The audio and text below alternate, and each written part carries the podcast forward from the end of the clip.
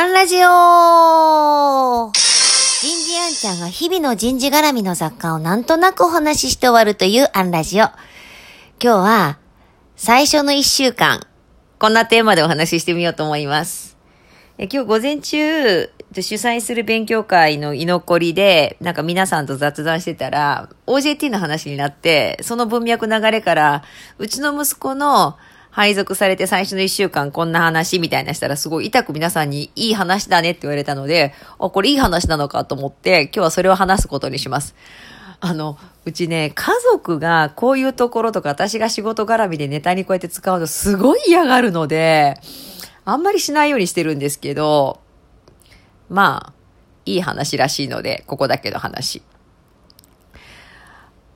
こう、当時息子が2年前だな、3年目ですから、えっと、総務人事系に配属されたんですけど、こう最初の一週間終わって、こう同じね、人事系にいるから、こう最初の一週間ってどんなことしたの？ってこうもう興味津々で聞いたんですよね。で、そこで聞かせてもらった話が、ああ、いい話だなって私も思ってたんですけど、あの、そのことです。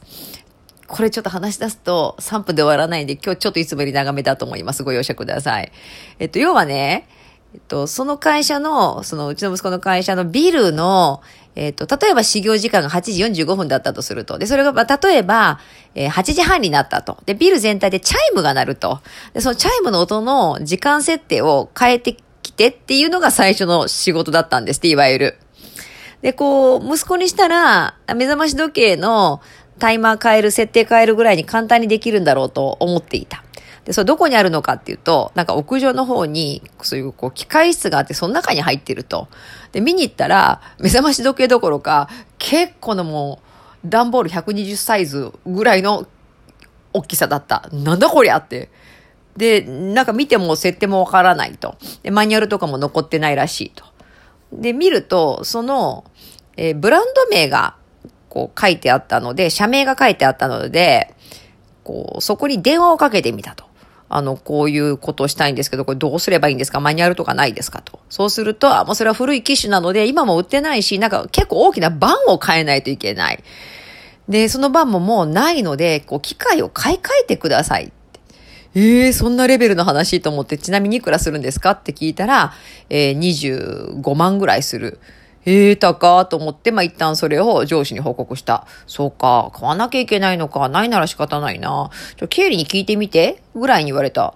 はい、ってことで経理に事情を話した。そしたら、あ、まあ必要だったら、倫理通して、えー、こう予算の中でね、済むんだったらいいけど、まあできれば20万以下にしていただけた方が助かりますねと言われたと。で、息子にしたら倫理も意味わかんない。なんで20万かもわからない。えー、原価償却がどうたらこうたら、原価償却ってどういう意味かが全然わからない。で、一生懸命ネットで調べて、なんとなく感覚は分かった。でももう20万いいかなと思ってダメ元で、そのメーカーさんに、負けてくださいと聞いてみた。わかりませんという、そうですよね。でこその25万のこう明細とかはないんですかって聞いてみたら、こう明細はくれたと。どうやら本体は18万とかで買えるのかな。で、こう設置費とかなんかいろんなものが乗っかって25万だった。こう設置って自分でしちゃダメなんですか？と。あの、一応、こう設置に必要な資格とか免許があるんですよって話を受けた。例えば、それどんな免許ですか？と聞いてみた。ん？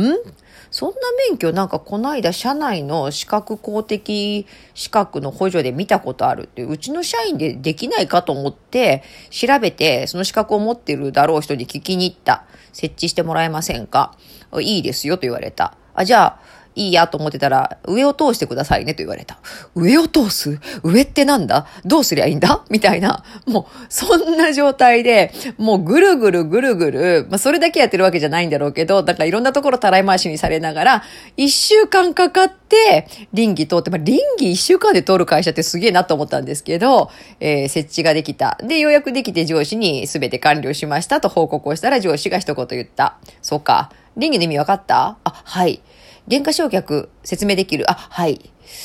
経理のあの担当者の方とその上司の顔と名前も覚えたよね。はい。うん。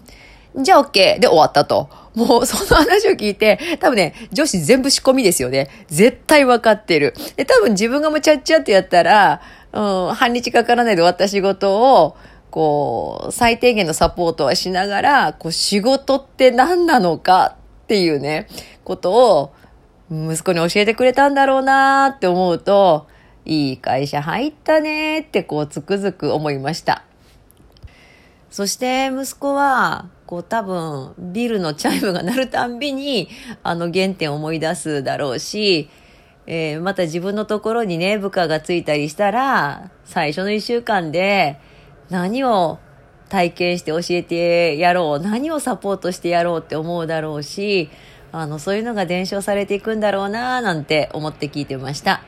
皆さんとこには新人が配属されてきたら最初の一週間で何教えてます？何させてます？